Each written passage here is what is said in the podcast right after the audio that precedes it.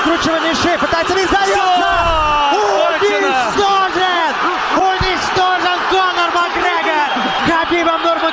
который остается чемпионом UFC в легком весе. Самый скандальный бой века между ирландцем Конором Макгрегором и россиянином Хабибом Нурмагомедовым завершился еще полгода назад, но страсти не утихают до сих пор. На этот раз местом для боев без правил стал не октагон, а твиттер, и надо отдать должное, на этой площадке ирландец выглядит куда увереннее, чем на ринге. Вражда обострилась после того, как Макгрегор назвал Нурмагомедова крысой, а затем и вовсе разместил фотографию со свадьбы Хабиба, назвав его супругу, скрытую за традиционным мусульманским нарядом, полотенцем. Через несколько часов дерзкому ирландцу пришлось удалить пост. Запись оскорбила многих мусульман. Тысячи комментаторов в резкой форме потребовали извинений. По словам члена Президиума Духовного управления мусульман Москвы Марата Хазрата Алимова, обычай покрывать голову символизирует женскую чистоту так как Всевышний сотворил женщин очень красивыми и привлекательными для мужчин, то они должны по всем канонам, во всех религиях и национальностях, прикрытие головы это считалось символом целомудренности, духовной чистоты. Во всех, по-моему, культурах есть, что девушка, когда замуж, у нее есть фата, знак невинности, знак э, чистоты. Сам же Нурмагомедов на днях на встрече со студентами заявил, что старается не воспринимать слова ирландцев всерьез.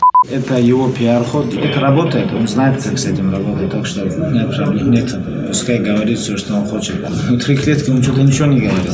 Когда я его бил по лицу локтями, руками, коленями, и когда я ему говорил, разговаривал, он не разговаривал. И сейчас, когда между нами, там, я не знаю, там 5-6 тысяч километров он разговаривает. Так что это показывает, насколько это низкий и неуважительный, невоспитанный человек. Тем не менее, Нурмагомедов не остался в стороне и в социальных сетях жестко ответил Конору, припомнив обвинение в изнасиловании. Ранее в полицию обратилась некая девушка, утверждающая, что экс-чемпион UFC изнасиловал ее в декабре прошлого года в одном из отелей на окраине Дублина. После допроса Макгрегора отпустили за отсутствием прямых доказательств. Ты насильник, лицемер, который не несет ответственности за свои действия. Кара настигнет тебя, вот увидишь.